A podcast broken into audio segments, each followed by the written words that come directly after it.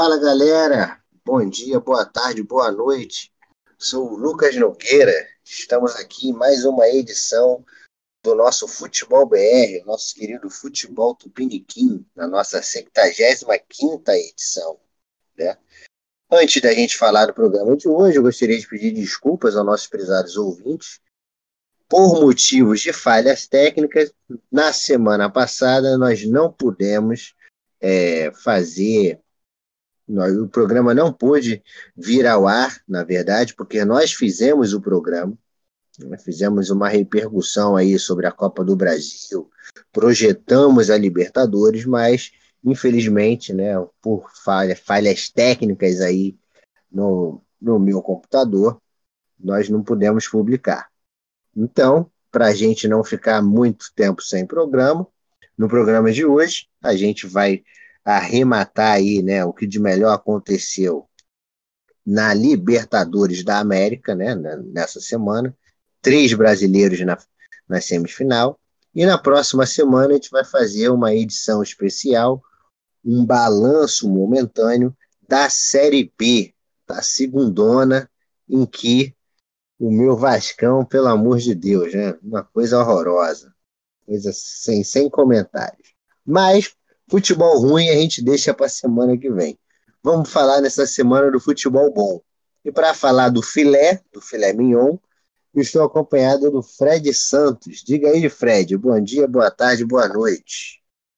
Fala, meus queridos ouvintes. Bom dia, boa tarde, boa noite. Mais um programa, mais um, mais uma rodada, mais um, mais uma, um acontecimento chato, né? Em relação a Libertadores. Teve goleada, chato fala em relação aos torcedores fluminenses, ao querido, nossos queridos ouvintes torcem para o Fluminense, né? O único brasileiro que não avançou para o esperado, né? Apesar do São Paulo também ter sido eliminado, vamos falar um pouquinho disso também. E Série B hoje aqui não, não, não é o lugar de fala, Lucas. Vamos falar do que interessa, do que está movimentando o futebol brasileiro. Pois é, rapaz. Vamos falar aí sobre o que interessa. No, no primeiro bloco aí a gente vai abrir, vamos falar do Flamengo, né? E do Palmeiras. No segundo bloco, a gente vai falar do galão da massa e do Fluminense, derrotado, né? Derrotado não, eliminado, porque o Fluminense acabou é, sendo eliminado sem ter perdido, né? Os jogos. E na, no terceiro bloco, a gente vai projetar os resultados da, da rodada do final de semana do Campeonato Brasileiro e também né, dos jogos da Copa do Brasil. Então, galera, sem mais delongas, vamos aí ao nosso primeiro bloco. Pois é, rapaz, nosso primeiro bloco, como de praxe, né, quando o Flamengo joga e amassa os adversários, como ele vem, vem fazendo, é o Flamengo aí para abrir o nosso bloco. Flamengo que não tomou conhecimento do fraquíssimo Olímpia, meteu 5 a 1 já tinha ganho o primeiro jogo no Paraguai também. Parece que o Olímpia, Fred, parece que não foi muito desafio, não. Né? O Flamengo até agora não foi desafiado nessa Libertadores. Né? Ah, sem dúvidas. É, o Flamengo já vem de uma. Não que isso não seja mérito do Flamengo, tá, Lucas? A gente deixar claro para os ouvintes, torcedores flamenguistas. Mas para o nível Flamengo, para o conjunto e para a competitividade que o Flamengo impõe aos seus adversários, ainda não encontrou um adversário que detesta ou pelo menos tira o Flamengo da zona de conforto. Né? Lembrando que na fase de grupos teve o Vélez, União Lacaceira, o LDU, um time que, com mais nome assim, é, mas ainda assim não, não, o LDU joga por nome, não, não mais por futebol. É, gol defensa, né? 4 a 1 no Maracanã. Maracanã, perdão, no, no Mané Garrincha, ganhou o jogo na Argentina. É, vai para jogar contra o Olímpia, já mete uma goleada logo na casa do adversário. Cumpre protocolo aqui na, no Mané Garrincha também, né? Só aí, Lucas, é, lembrando dos ouvintes, 14 gols entre oitavas quarta de finais. Então, o Flamengo ainda não foi tirado da zona de conforto, ainda não, não teve time para bater de frente. O Flamengo né? É, tem time sim na, na competição, acredito que seja o Galo, mas o caminho do Flamengo até a final tá muito confortável. confortável demais, confortável demais. Se a gente parar para ver como se desenrolou, por exemplo, a goleada, a segunda goleada contra o Olímpia. No primeiro jogo, o Olímpia até tentou endurecer o caldo. Né? Teve pênalti, aí teve vara, aí teve não sei o que, expulsou, expulsa no expulso, teve ainda uma dose de suspense ali ainda no primeiro tempo, mas depois o Flamengo tomou as rédeas da situação e depois no segundo jogo a naturalidade com que o Flamengo construiu os gols, a facilidade foi algo assim incrível, né? O teve um gol, Fred, não sei se você viu, foi um gol do Arão. Foi um gol assim, uma coisa ridícula, um peladão, né? Bate-rebate, como diriam os baianos aqui, nascidos na Bahia, é um verdadeiro baba. Foi um gol de baba, uma pelada mesmo, bate-rebate, sobrou para ele, ele saiu, fez o gol, chutou.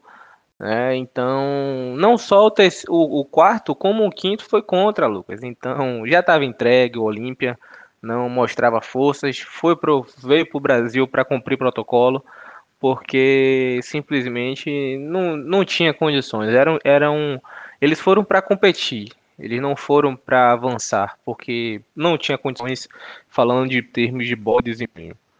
Pois é, o Olímpia tentou ainda ali no primeiro jogo uma, uma coisa relacionada à camisa, à tradição, mas é, isso, camisa e tradição, tem ficado pelo caminho nessa Libertadores, né?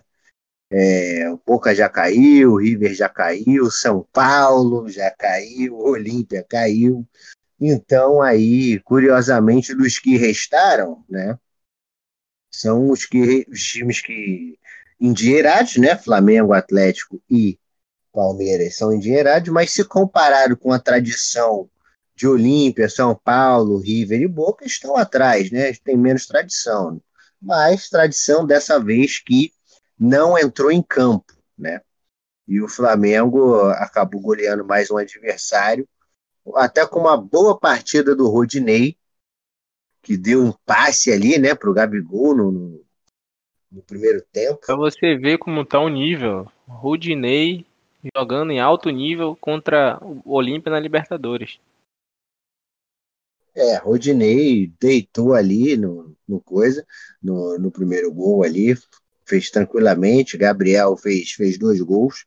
Parece que ele é o artilheiro da Libertadores, o, o tá disputando a artilharia da, da São 10 jogos e 10 gols. E 3 assistências. 10 jogos, 10 gols, 3 assistências. Tem mais gols do que o Hulk. Embora, Fred, eu acho que o Hulk está sendo mais decisivo, mais determinante que o Gabigol. Você não acha? Hulk, para mim, é o jogador mais decisivo e o melhor jogador do Brasil. Isso indifere para mim de competições, Lucas. Esse meu comentário ele vai abranger, abranger, é, vai se estender, na verdade, até para estadual. Isso que eu acho que o Hulk, o Hulk nem jogou. Então, apesar que jogou, foi campeão, né? Falo em relação a, a, a, aos dois, Gabriel é espetacular. Você sabe minha admiração por ele. Mas Hulk, para mim, é o cara do Brasil no ano de 2021. Pois é, e, e em falando em cara do Brasil, a gente vai falar do, do Atlético mais na frente. Mas continuando sobre o Flamengo, e o Flamengo que está se reforçando aí para essa é, para essa reta final de brasileiro e também de Libertadores, né? Chegou aí o, o Andrés, Andrés Pereira, não é isso? Que era do Manchester United. E quem foi o outro mesmo que chegou? Chegou o Andrés Pereira, por empréstimo de um ano, do United, e chegou o Kennedy, é, também por empréstimo de um ano. Né? É, não, ainda não verifiquei em relação ao valor de compra, passo fixado, mas o empréstimo em si é um ano, com o Flamengo pagando salário integral de ambos. São dois reforços que, a nível Brasil, é um pouco acima do patamar que nós temos aqui. E o Flamengo fez ótimas contratações. Olhando para esse time do Flamengo, né, com essas contratações aí, Kennedy e Andrés Pereira, para mim eu vejo o seguinte: o Kennedy eu acho que ainda vem para ser banco ali do, do Bruno Henrique na esquerda, né, ou na direita ali do Everton Ribeiro, né, que é um canhoto ali que bate para dentro, né, dá uma um, tem um chute potente, né, tem uma potência física ali na finalização.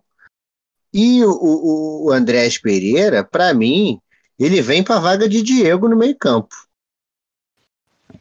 É, eu, eu já utilizaria o Andrés Pereira como o seria, no caso, a posição do Rascaeta. Então, mas é impossível hoje ele colocar o Rascaeta no banco.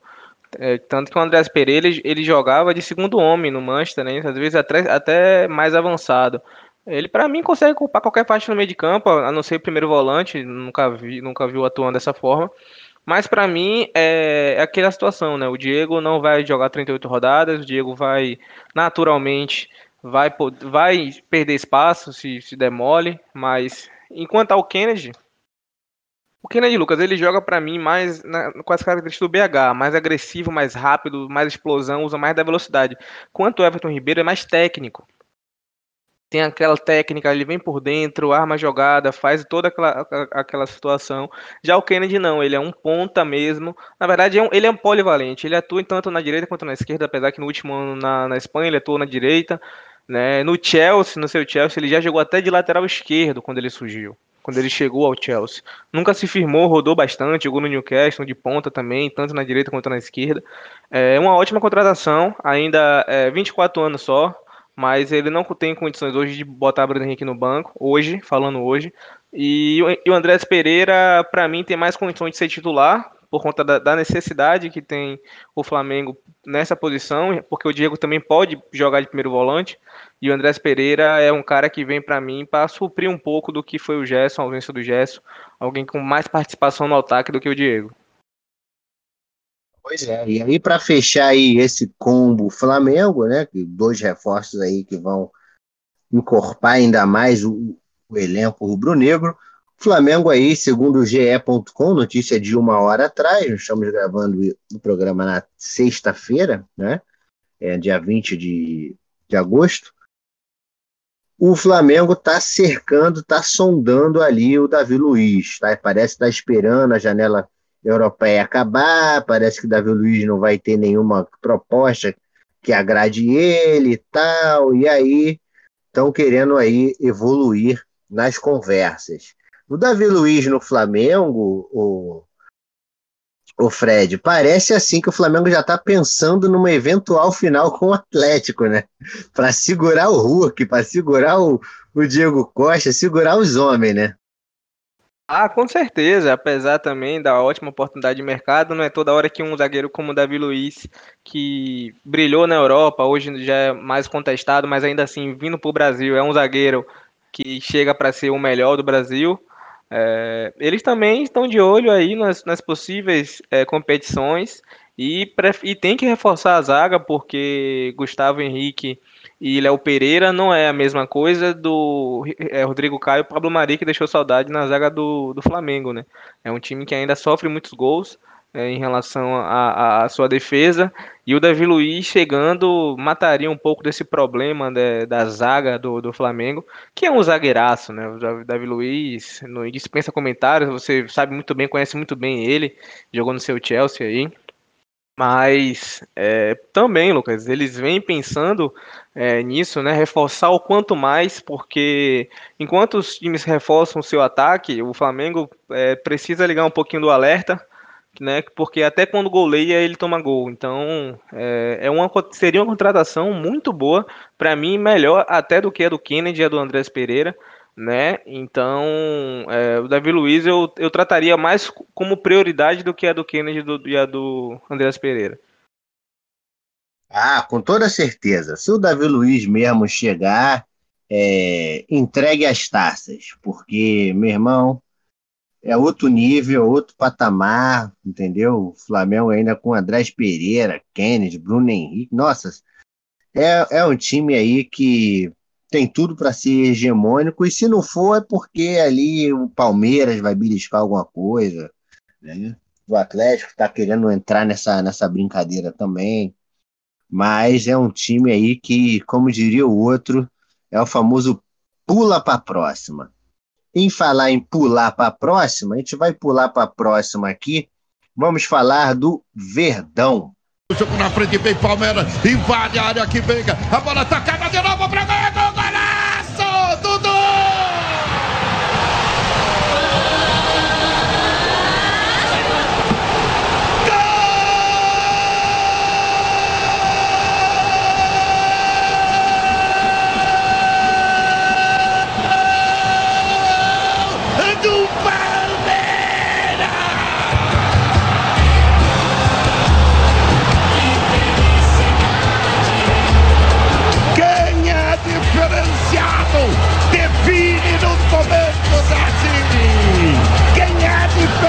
diferenciado, mostra o talento no momento decisivo.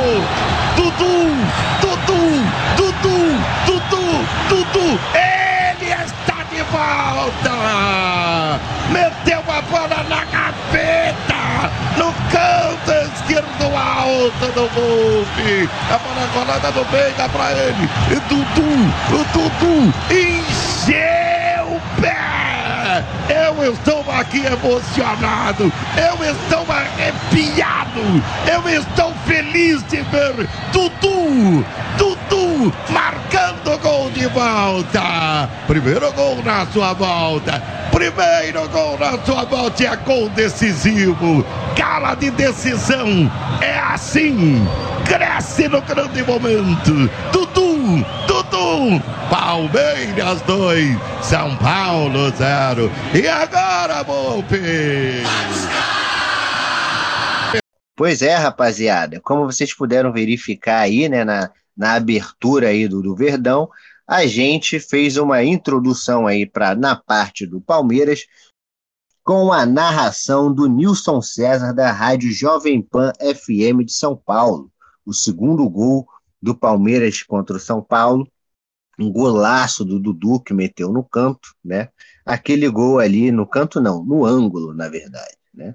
Aquele gol ali praticamente selou a classificação do, do Palmeiras, né? E aí o torcedor flamenguista vai se queixar: ah, por que vocês não colocaram a. Por que vocês não colocaram.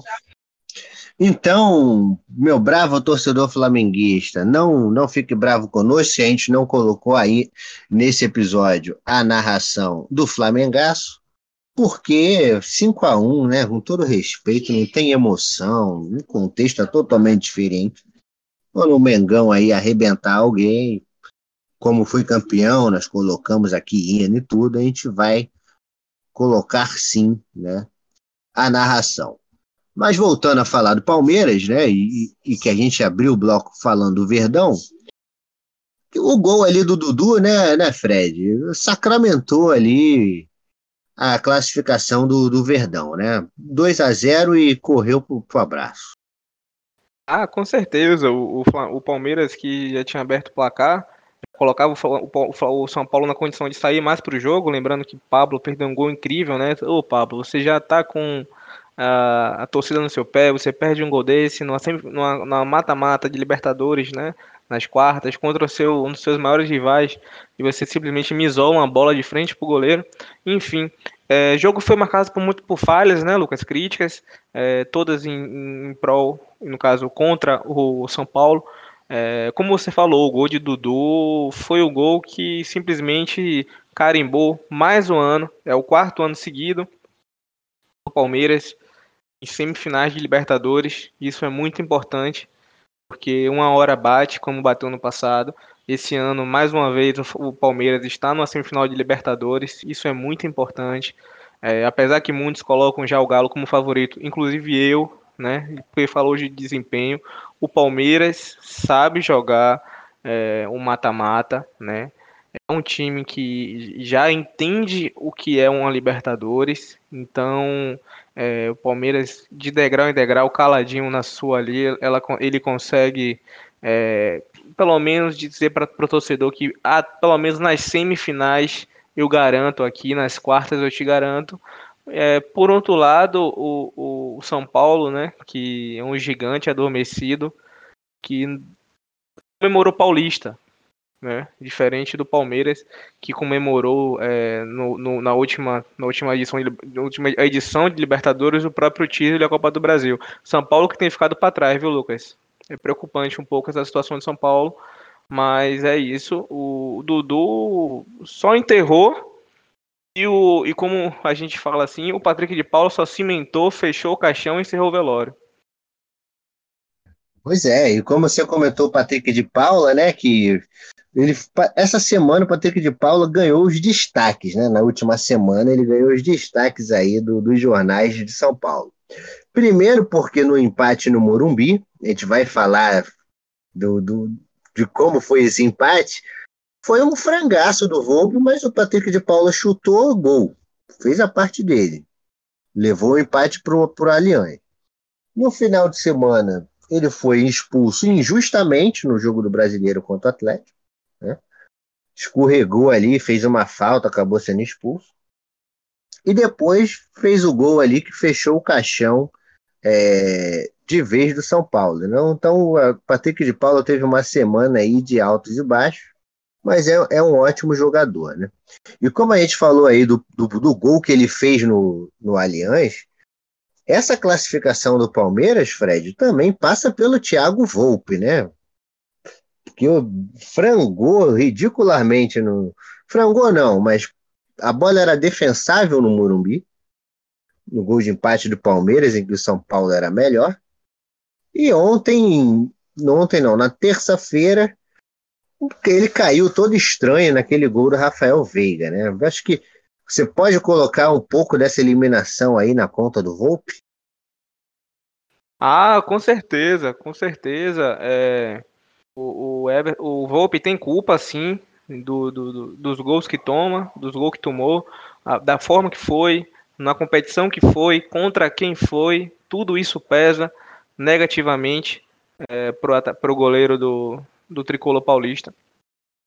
Agora, Felizmente, Lucas, é levantar a cabeça não tem mais o que fazer, né? Já, já passou.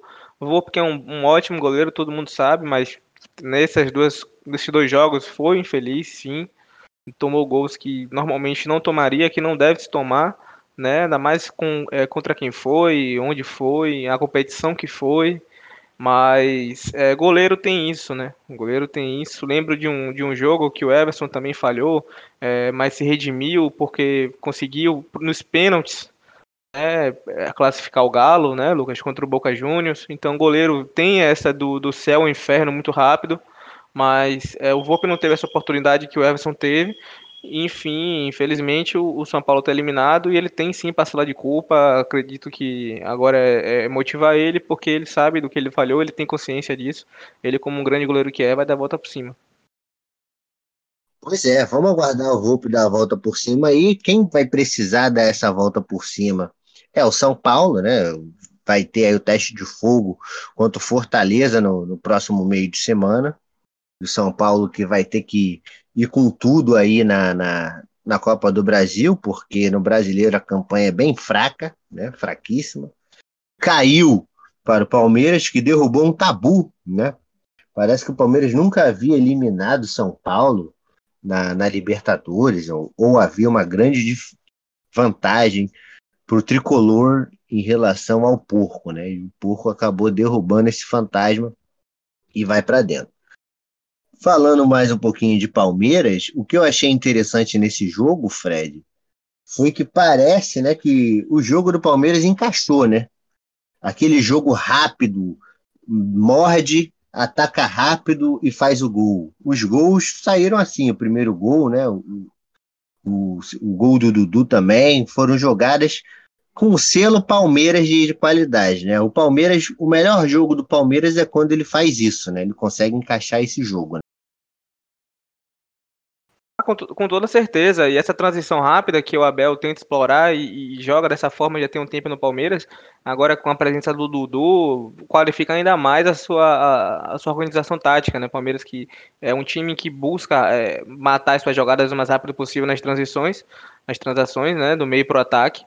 Né? Vive uma alta de alguns jogadores, como o Rafael Veiga. É, o Dudu voltar a fazer gol é importante, porque ele é uma peça importante, é o cara do ataque do Palmeiras.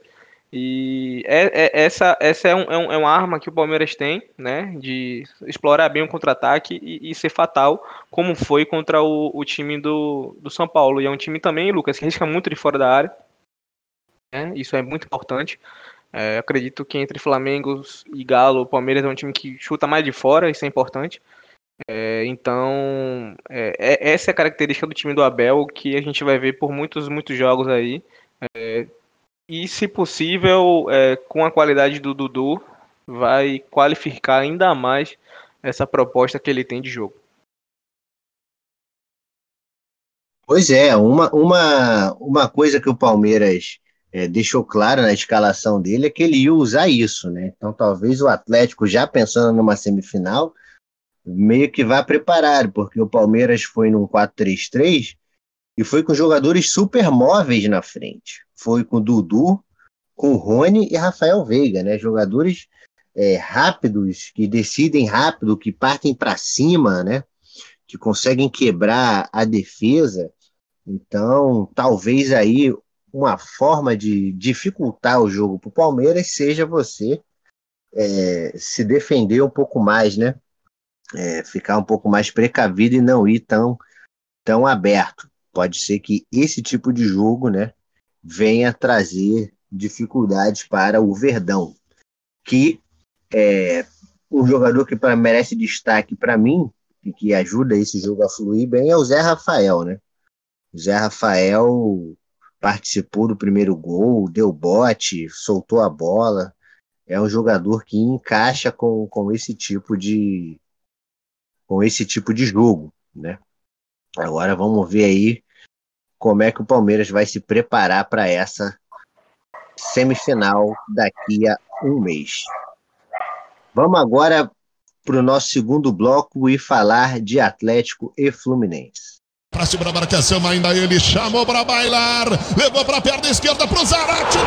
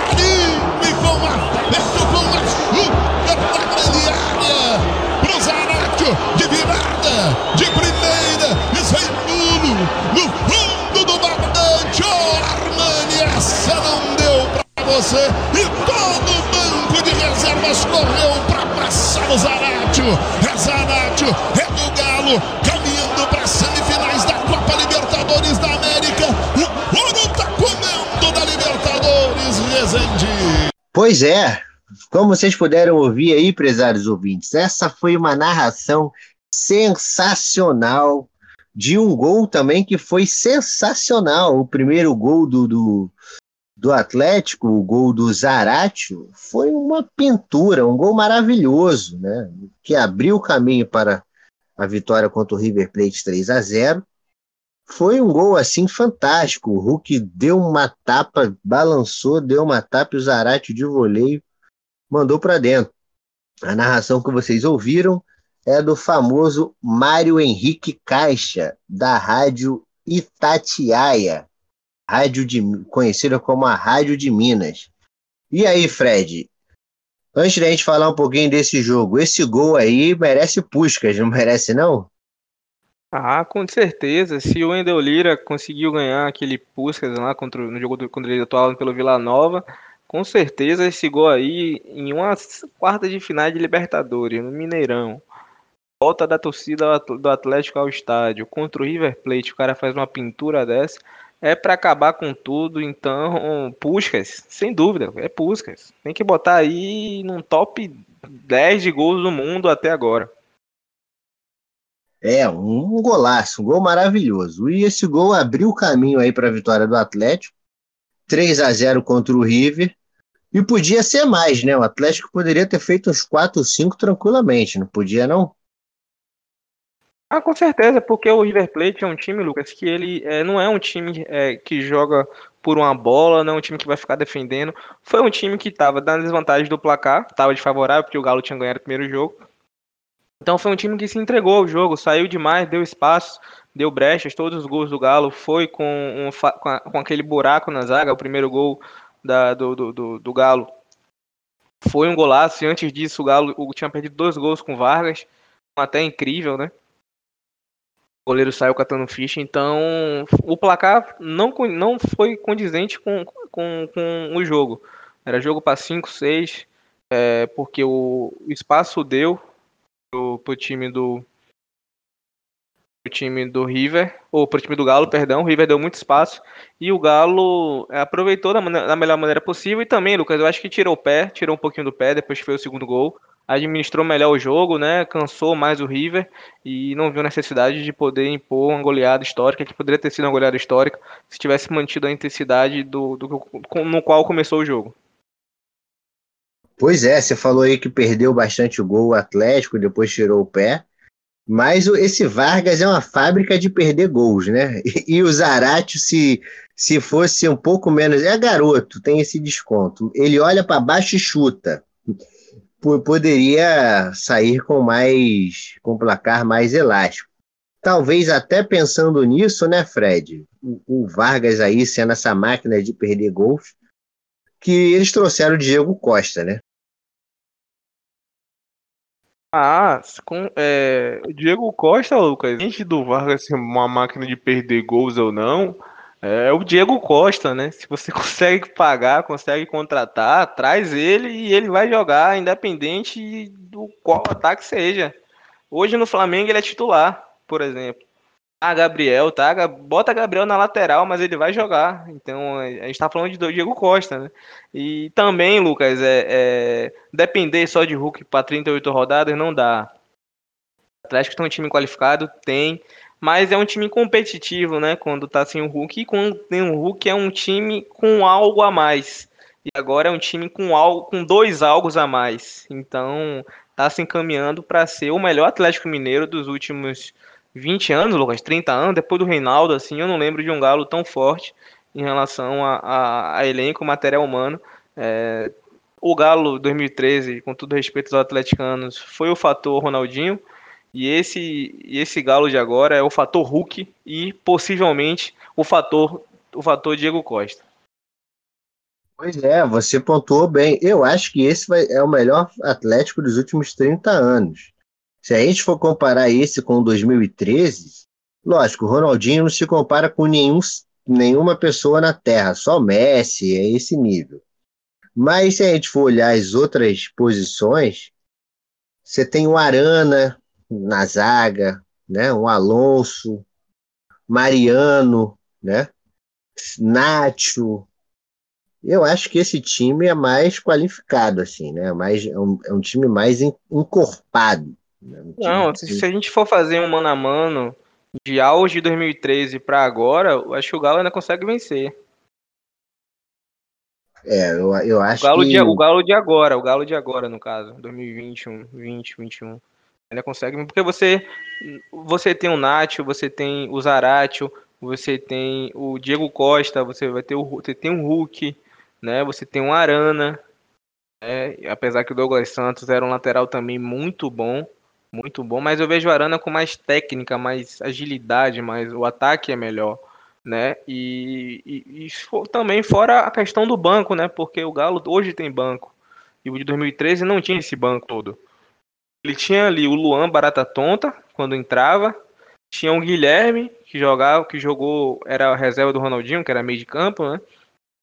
E tinham os meninos surgindo, né? O Carlos surgiu naquela época, é, o Lucas Cândido surgiu também, outros jogadores, mas eu ainda fico com, com o Galo de agora, sem tirando o Ronaldinho, que você já falou, a entidade Ronaldinho, mas o Galo de 2021, 2021 na verdade, para mim é o melhor Galo dos últimos tempos que eu vi, que eu consegui acompanhar.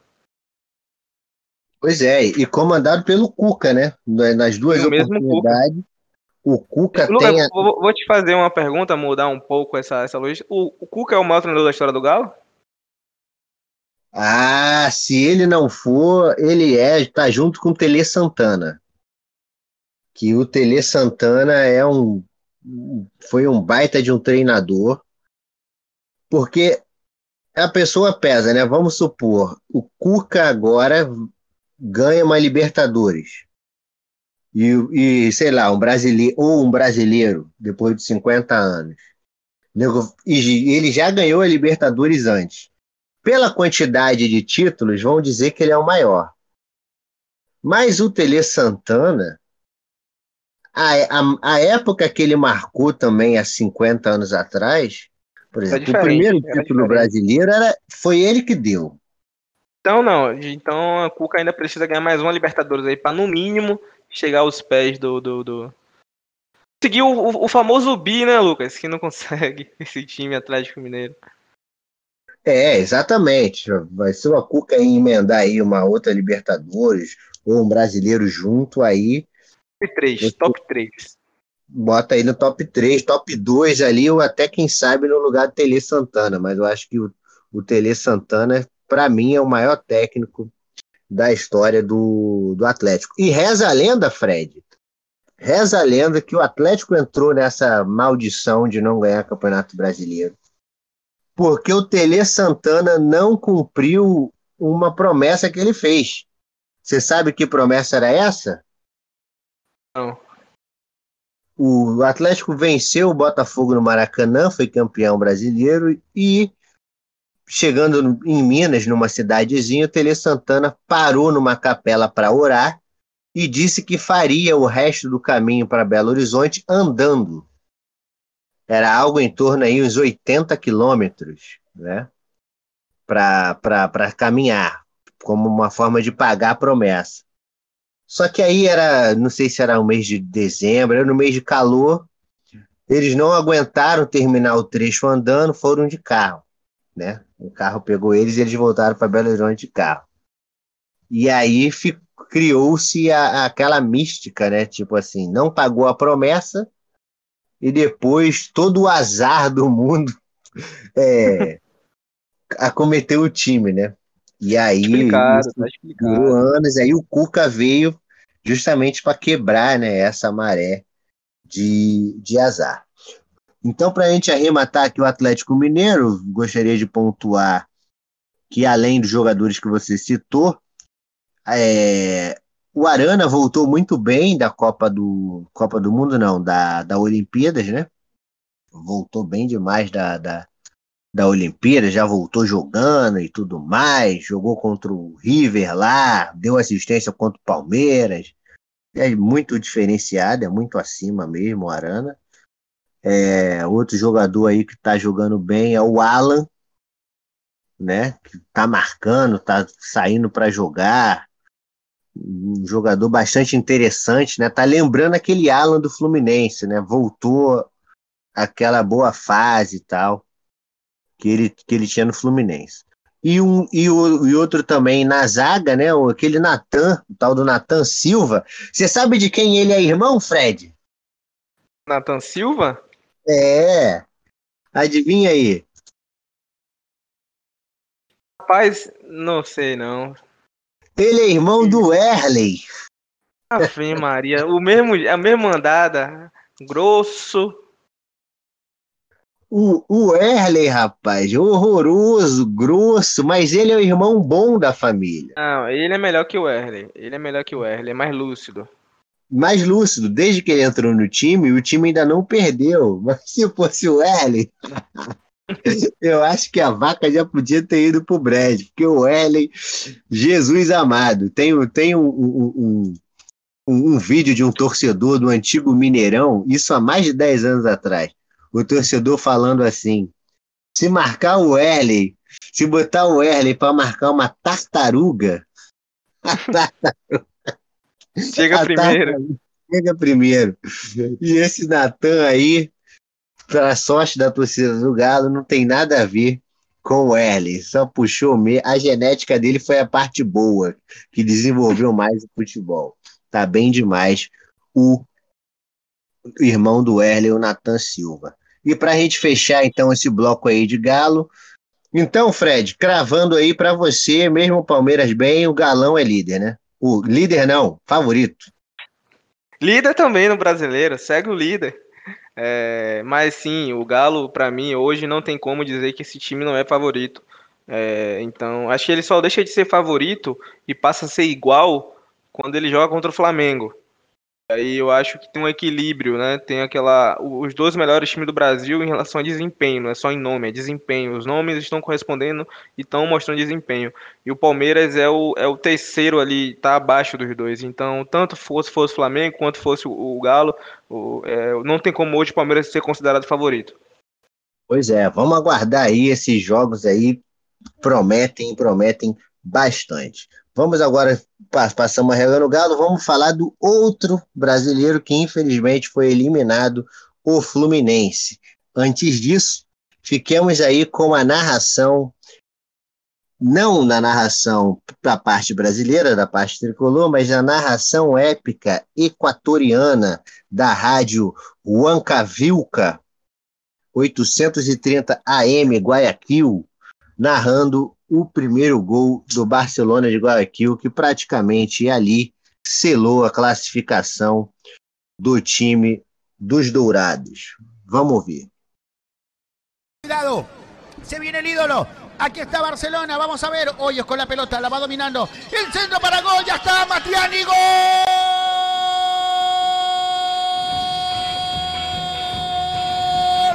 Gol.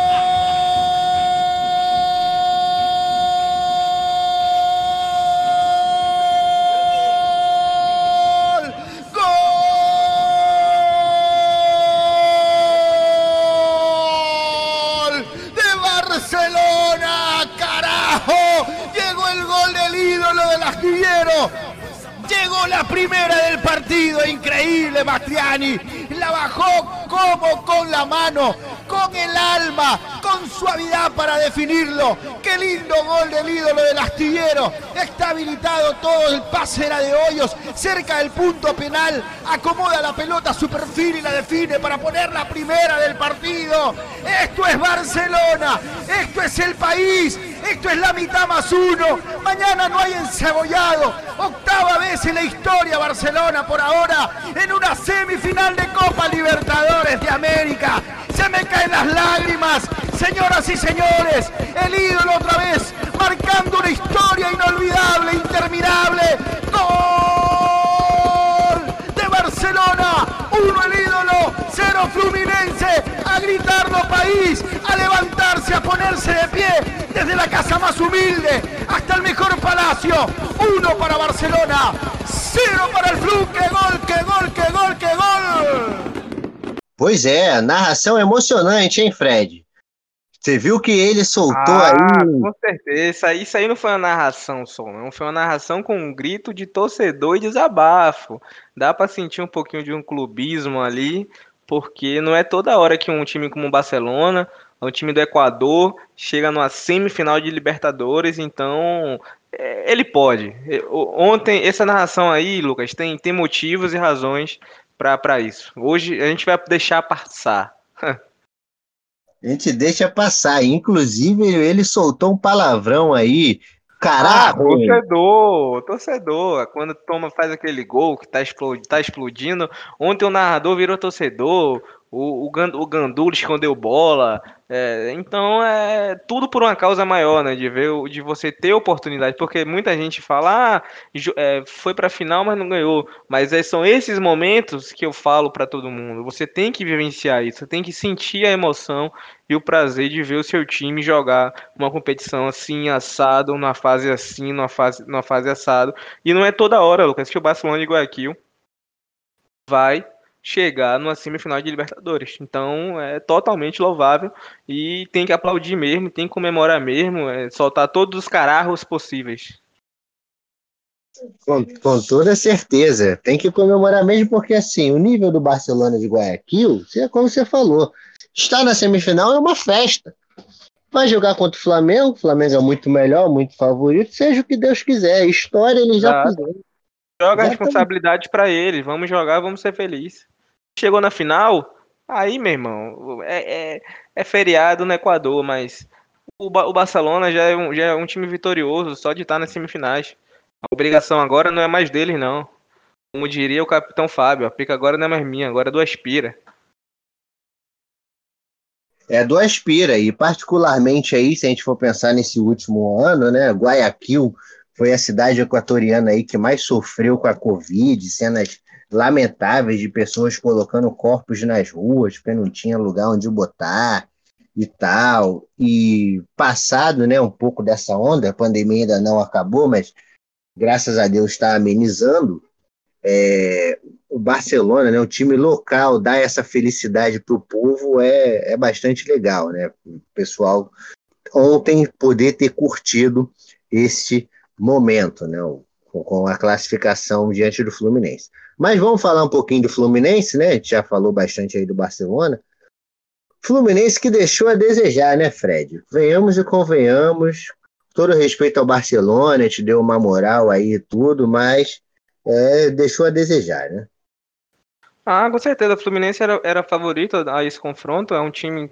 É, tem mais time, mas não, não, não, não tornou isso realidade dentro de campo. Fez um jogo ruim no Maracanã, onde era para ter perdido. Conseguiu um pênalti ainda para poder é, aumentar, as esperanças. Fez um bom primeiro tempo, sim, contra o, o time do, do Barcelona. Faltou um pouco de calma, um pouco de mais de tranquilidade para fazer o gol. É, acabou tomando um gol numa falha horrível da zaga, uma jogada hum, infantil. O Fluminense tomar um gol desse, uma desatenção dessa. A verdade é essa. Quando o cara passa no meio de dois zagueiros e ainda tem aquela, aquele tempozinho para dar um toque por cima. É, não, não entendi muito bem o problema da zaga do Fluminense. É, deixou a desejar, Lucas, mas é um time repleto de garotos, também está de parabéns, che chegou ao seu limite. Poderia ter ido mais, sim, poderia ter ido, mais. Mas, porém, futebol é isso, né? Nem sempre o melhor vai vencer. O Fluminense fez, fez uma, um, um, jogo muito abaixo no Rio de Janeiro.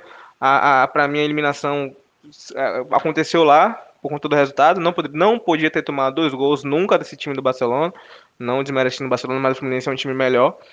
E o Fluminense com o Roger, que está contestado, está balançado. Vamos ver as cenas de próximos capítulos aí. Eu manteria o Roger, não tiraria o Roger não, não acho que o Roger vem fazendo um mau trabalho, né? Tanto que ele tem muita, muito, muito, muito garoto jogando aí, o André, o Gabriel, o Luiz Fernando, o próprio Nino, que tem um pouco de experiência, mas é menino ainda, o Martinelli, então é, ele consegue extrair muito do, do que pouco que tem. É, o, e o Fluminense, infelizmente, deixou a desejar. É, você falou do Roger, eu acho que o Roger foi mal ontem, demorou de substituir. E para mim ele entrou com a escalação errada. Ele entrou com três volantes, só com o Luiz Henrique. Exatamente. E eu não e outra, Lucas, não só essa questão de três volantes, foi a questão para mim do colocar o Ganso não entendi o porquê o Ganso entrou de primeira. Não fez o, primeiro, o mau primeiro tempo, tá? O Ganso até fez um, um saiu machucado, mas fez um, um bom primeiro tempo. Mas para mim era jogo para Casares, que era o, o, substituto natural. E não, e não dá para você entrar com três volantes precisando de um resultado. Infelizmente, eu acho que ele foi mal, sim. Justifica a, a, a questão da, das críticas, né? Mas eu ainda manteria ele. É, ele poderia, se ele quisesse ir com três volantes, mas ele que ele fosse com três volantes, mas com dois atacantes rápidos, para aproveitar a velocidade. Não foi isso que aconteceu. Não? O Luiz Henrique ficou muito sobrecarregado, Fred lento, Ganso lento se machucou, né? O Iago Felipe ali, ele é melhor vindo de trás, não, não fazendo ali a esquerda. Por várias vezes, Egídio chegava, não conseguia fazer ultrapassagem, porque não tinha com quem fazer um, dois e chegar na linha de fundo. Então tentava cruzar ali da intermediária e cruzava mal. Então só tinha ali o, o Luiz Henrique como opção de velocidade, Iago Felipe não é esse cara, e demorou muito de mexer, né? Então o Fluminense acabou sendo presa fácil ao, ao Barcelona que não jogou muito bem, mas o, o Roger poderia ter ousado mais. Poderia ter posto o Luca, poderia ter posto o Kaique de primeira, espetado dois atacantes na frente, jogado com o Martinelli o próprio Iago Felipe. Né? É, e aí você tinha uma opção ali de colocar o, o, o Nenê no segundo tempo, né? Fazer mudar para um 4-4-2, deixar Nenê e Fred na frente e os dois garotos na ponta, né, fechando no meio de campo. O Roger foi mal, é, era uma classificação que o Fluminense poderia buscar e acabou deixando pelo caminho. Mas como você falou, né, o Fluminense vem muito tempo jogando acima do que a gente imaginou, né? Resultados acima do que a gente esperava, não jogando futebol bonito mas ninguém dava o Fluminense na fase de grupos da Libertadores, ninguém dava o Fluminense nas quartas de final, ganhando do River, né? Então, é, muita expectativa foi criada, poderia ter ido além, mas se você olhar no cômputo geral, também para o Fluminense não é de tão péssimo jogar umas quartas de final de Libertadores. Que volte mais vezes, né? Que frequente mais. Como você falou do Palmeiras, né? Que todo ano tá ali, vai chegando. E aí, quem sabe, uma hora a sorte bate, o negócio acontece. Então fechamos aí o nosso bloco aí, segundo bloco, falando de Galo, galão da massa contra o, e o Fluminense, né, que acabou sendo eliminado, infelizmente. E aí vamos para o nosso terceiro e último bloco, o bloco rapidinho dos palpites e projeções. Vamos aí. Pois é, Fred. Vamos fazer aqui Campeonato Brasileiro, só, só destaquei três jogos, tá? Três jogos, o resto, pelo amor de Deus. É, quatro jogos, na verdade. Vamos lá. Juventude e Fortaleza. Porque o Fortaleza tá embalado aí, tem que dar essa moral. Fortaleza 2 1. É, acho que Fortaleza ganha de 2 a 0 lá, tranquilo. Ceará e Flamengo. 0 Flamengo. Eu vou apostar no empate aí, viu? O Vozão vai arrancar um empate 2 a 2 Fluminense e Atlético Mineiro.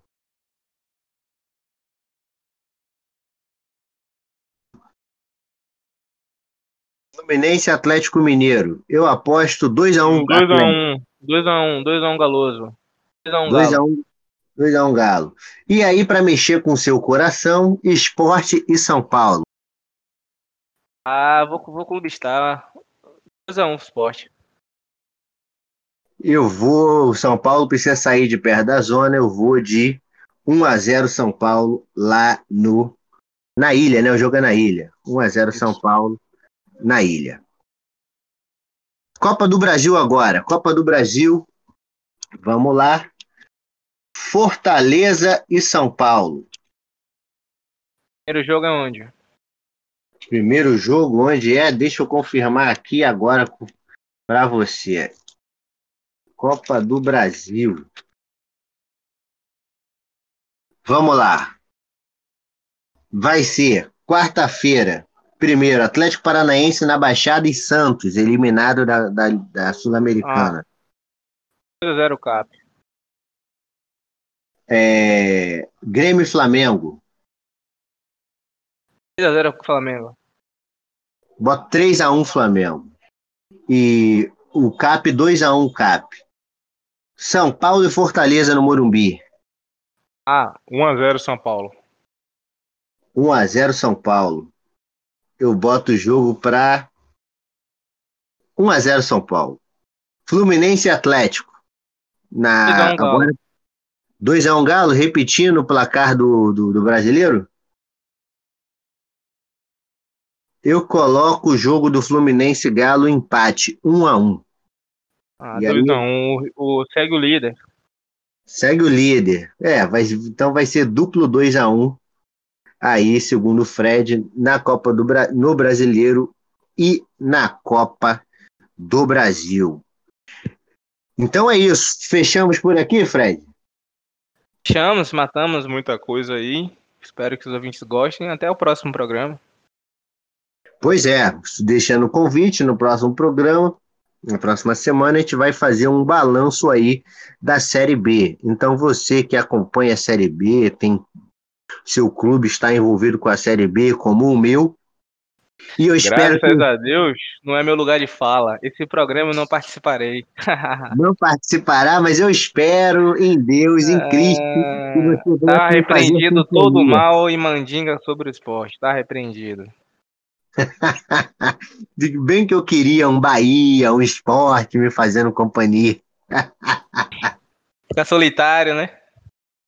Tô solitário, aí tem que, tem que ter alguém ali na série, porque o Vitória vai cair para C, né?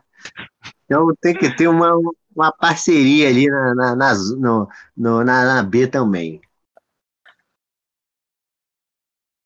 Mas é isso, galera. Então o, o convite está dado. Na próxima semana a gente vai fazer um balanço da Série C. Série C, ó, ó, eu já antecipando aí o destino do Vitória. da Série B, né? E eventualmente, se houver resultados, algum destaque das outras divisões, a gente abre um espaço aqui também. Valeu pela atenção de vocês mais uma vez e até a próxima.